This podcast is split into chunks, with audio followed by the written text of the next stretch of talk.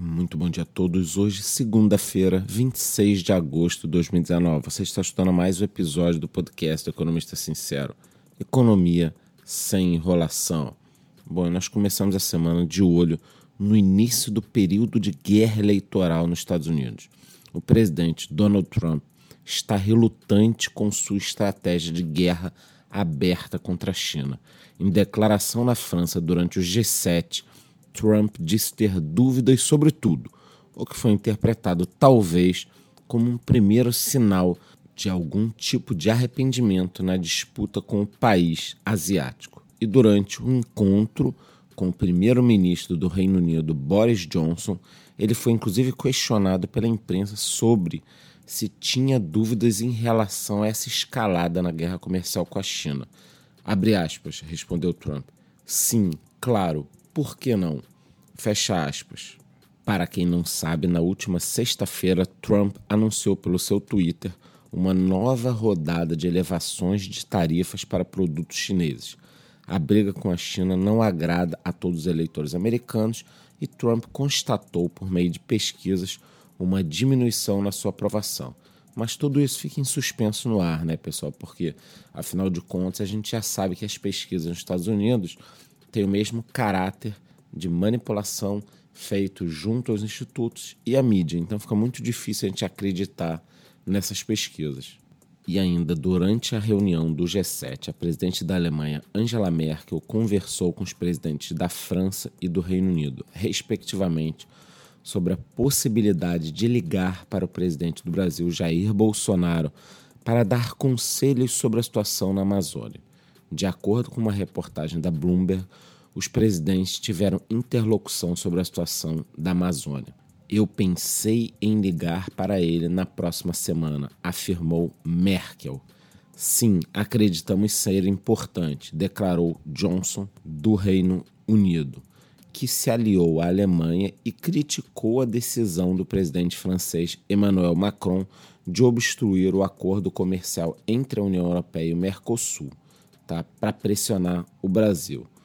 Olha, todos nós sabemos da importância da Amazônia, da natureza, mas está nítido, tá? Nítido que internamente essa histeria coletiva visa manter a esquerda unida aqui no Brasil de alguma forma e externamente a França está liderando esse alarde todo, essa histeria coletiva, como forma de prejudicar alguns acordos comerciais.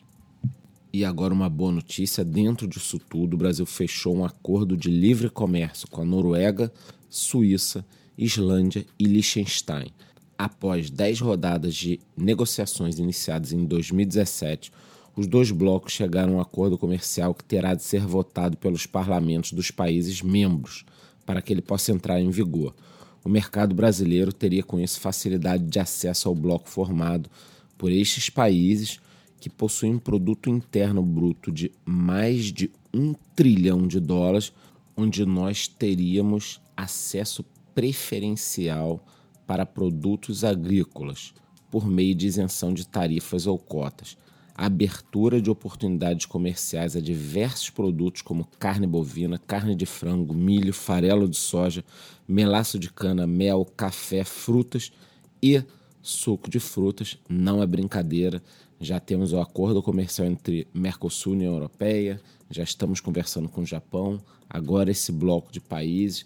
É o que eu falo para vocês, meus amigos. Leiam as entrelinhas, percebam o quão importantes estão sendo esses pequenos tratados que estão sendo fechados, aliás, nem tão pequenos assim. Já nos mercados, na última sexta-feira, o Bovespa caiu 2,3%, com a tradicional tuitada de Donald Trump e agora estamos operando novamente abaixo dos 100 mil pontos, a exatos 97.667 pontos. Já o dólar subiu 1,15%, fechando a 4,12. Na China, a empresa Huawei estima uma queda de 10 bilhões de dólares na receita por causa das sanções americanas. A empresa foi proibida de comprar componentes americanos como semicondutores e softwares. Nos Estados Unidos, o Uber se uniu algumas cidades e agências de trânsito. Também esse movimento está sendo feito no Canadá, na Inglaterra e na Austrália para começar a testar a venda de passagens de trens e ônibus e também transportes de pessoas com deficiências, tá? Esse é um novo cenário que o Uber está tentando, ela precisa crescer. O Uber agora quer ser a Amazon dos transportes. Para quem não sabe, o Uber já tem alguns projetos iniciais, mas o que eu mais acho engraçado é o seguinte: o Uber hoje quer ser a Amazon dos transportes, né? Só que lá por 2015, 2016, todo mundo queria ser o Uber do seu segmento.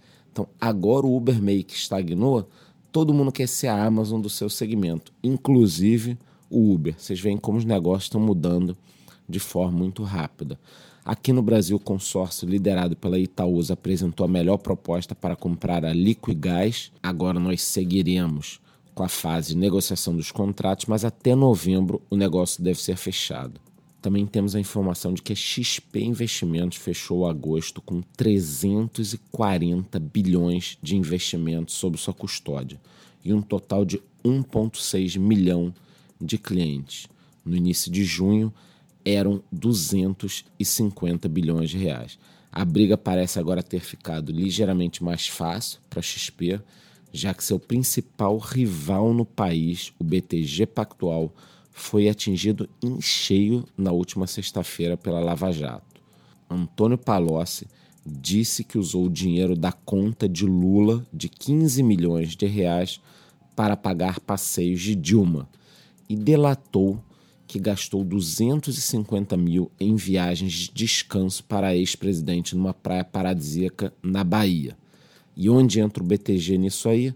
Pois é, meus amigos, o valor saiu de um acordo com o banqueiro André Esteves do BTG, que foi alvo da última operação da Lava Jato.